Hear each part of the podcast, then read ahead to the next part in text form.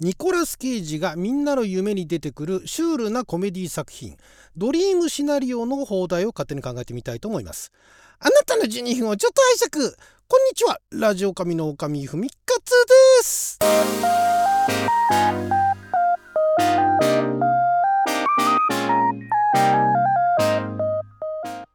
今日は2023年9月22日金曜日6曜は旋風先負けでございます。毎週金曜日は日本公開前の日本で公開するかどうかもわからない洋画の放題を勝手に考える。洋画の放題考えますのコーナーをお届けしておりますが今回ですね、もうすでにあのトロント国際映画祭で、えー、9月の9日にあの上映されてですね、結構評判が良かったコメディシュールなコメディ作品ですね、ドリームシナリオ。こちらがあのアメリカの方では今年の11月の10日に、公開予定らしいんですがこれニコラス・ケイジニコラス・ケイジ本当に最近もいろんな作品ジャンル問わずですねいろんな作品に出演されて精力的にね出演されてて本当に映画好きなんだなとか思いながらでも出る作品結構外さないですよね。結構あのいろんなところで、えー、ヒットっていうかあの今回は失敗だねみたいな声を聞かない、えー、どの作品もまあ、ニコラス・ケイジが主演だからというか作品として面白いみたいなね、えー、評価を得ているものが多いんですがでこの作品もそのトロント国際映画祭で、えー、今年見た作品の中で一番だって言ってる人もいるぐらい評判がいい。ちょっと偏ってるかもしれませんけれども。でこの作品監督がクリストファー・ボルグリっていうあのノルウェーの監督なんですね。で、まあ、日本でも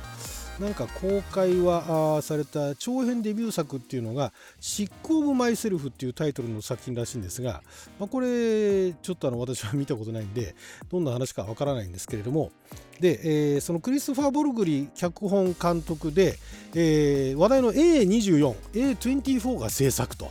でその制作プロデューサーの中にはあのアリアスターとかもね、えー、関わってるということで、えー、もうそのその段階で結構話題を呼んでるんですけれども、まあ、予告も公開されてでその予告もね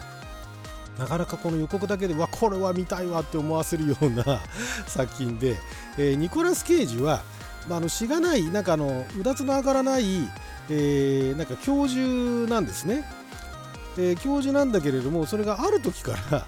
そのその彼の周囲からさらにはもっと広いところまでの人の夢の中に出てくるようになると だからもういろんな人がこの冴えない教授も剥げ上がって冴えない中年のおじさんの、えー、夢を見るようになるということになるんですね。でまあ最初のうちはそのいろんな人の夢に出てきてでなんでその彼がその夢の中に登場するのかっていうのは分からないんだけれども、えー、ただまあそこでそのみんながねその教授の夢を見たみたいな感じでで一躍その,、えー、その教授が、まあ、なんでしょう人気者というか、まあ、話題の人になるんですね。本当にその学生だけじゃなくていろんな人のその街の周りとかどれくらいまでの範囲なのかっていうのはちょっと予告の段階では分かんないんですがかなりの人たちの夢の中に登場すると。いろんなあのシチュエーションで登場するということででそれでまあ一度はそのあれなんですね。えー、まあその何ていうんですか、え、まあ話題になって人気者になってでまあ一躍ある種時の人っていうか有名人になってで持ち上げられるんですね。でもうニュース番組とかにも出演したりとかしてでなんでそのみんなねその中年教授の夢を見るのかっていうふうに言われるとなぜ自分なのか分かんないけどもそれは僕が特別だからだろうねみたいなこと言っちゃってもう有頂天なんですね。なんだけれども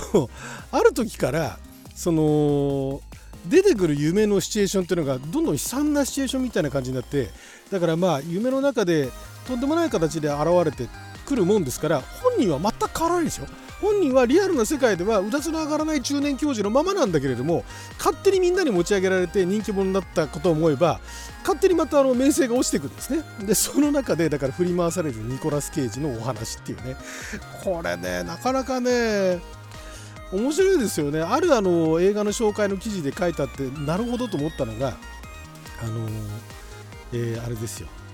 えー、なんだっけな。フレディ・クルーガーがただのその辺の男だったらっていう言い方しててフレディ・クルーガーっていうのはエルム街の悪夢っていうね昔のホラー映画があってその夢の中にねその殺人鬼みたいなそのフレディ・クルーガーフレディっていうのが出てくるっていうね。そこの夢の中から逃げてで逃げきれない殺されるみたいなそういう作品だったのがそれが夢の中に出てくるんだけどフレディ殺人鬼ではなくてただの中年のおっさんとそれをみんなが見るっていうのはどうなるんだっていうねこれは面白いですもうその着眼点だけで面白いですよね。でその平凡なうだつながらない中年の教授をニコラス・ケイジがやるっていうのも面白いんですよ。これね予告また後で貼っときますけど本当にねニコラス・ケイジのあの演技の幅っていうかね広いなっていう本当にあのパッとしない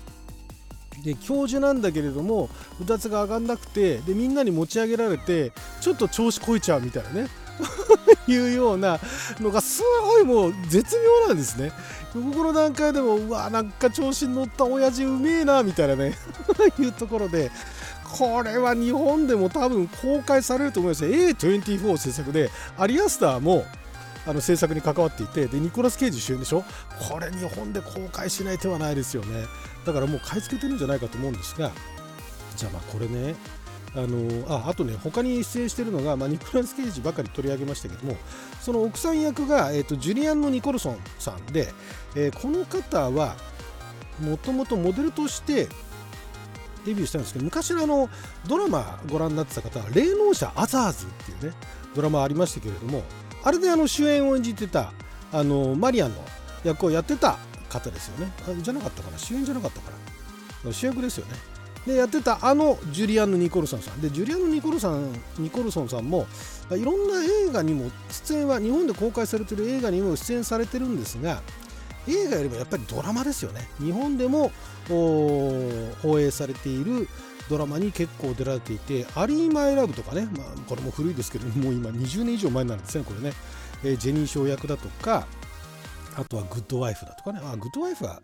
2つ2話ぐらいか。メインでやってたのはザ・レッド・ロードだとかあと日本で、え、公開されてたのは配信されてた放映されてたのはアイウィットネス目撃者だとかあとロー&オーダーシリーズとかでは結構あのいろんな役で出てますね。一番長かったのがロー&オーダー犯罪心理捜査班でメーガン・ウィーラー役というのをやってましたけれどもそんなあの海外ドラマの方でもしかしたら結構あの日本の中でも日本でも知ってるっていう方は多いかもしれないです。映画もまあいろいろ愛等には史上最大のスキャンダルとかにも出てたりだとか私見てるんですから どの人だったっけってちょっと思い出せないんですけどねあとは何だろう結構前から出てはいるんですがニューヨーク狼たちの野望とかねブラックスキャンダルとかねいろいろ出てるんですが、まあ、そんなジュリアン・ニコルソンさんが奥さん役で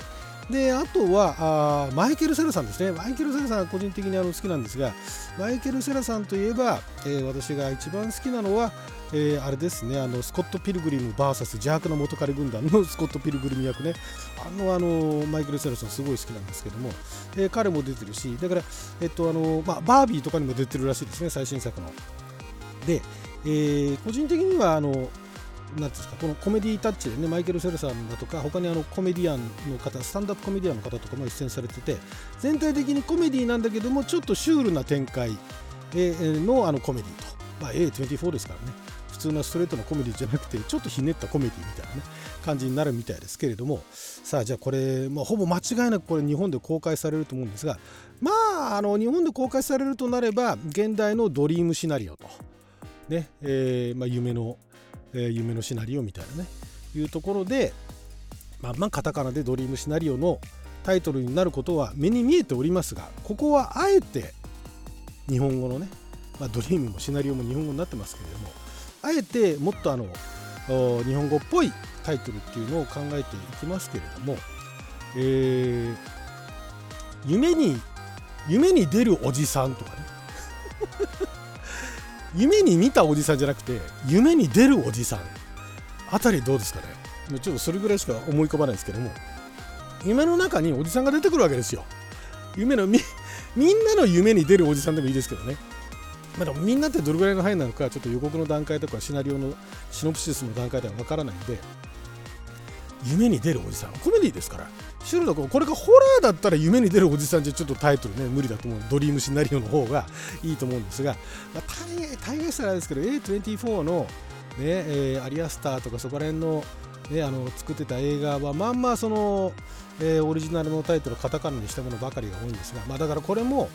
制作とはいえアリアスターが関わってるというような A24 の流れでドリームシナリオになる可能性は高いんですけどももう9割方ドリームシナリオになると思うんですがここはあえて夢に出るおじさん。は夢に出たおじさんでもいいですけどね。夢に出たの方がいいかな。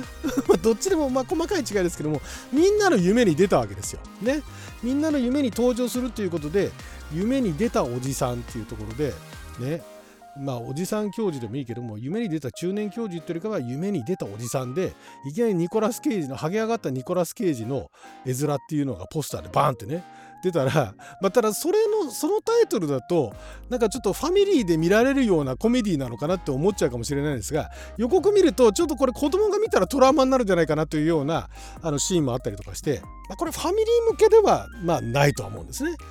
うん、ちょっとそこら辺のところがギリギリなところでもありますけどだから強いて言うならおじさんっていうのを小さい父って書いてねおじさんと読むじゃないですか。夢に出たおじさん。ね、うん、夢に出た教授でもいいですけどね。までも夢に出た教授だとなんかちょっと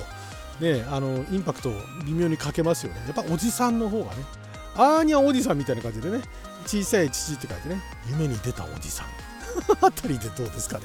ね。でだからニコラス・ケイジのって頭につけたらどうですかね。ニコラス・ケイジのもうだから A24 が配給してるとは思えないような放題。ニコラス・ケイジの夢に出たおじさん。これはねもうほとんどあのビデオスルーのねえー、作品のタイトルっぽいですけどねそんな感じでね見たいな。まあこれほとんど、まあ、まずまず間違いなく日本で公開されると思うんでね、えー、これは見たいと思います。はいということで12分間の貴重なお時間いただきありがとうございました。それじゃあまた。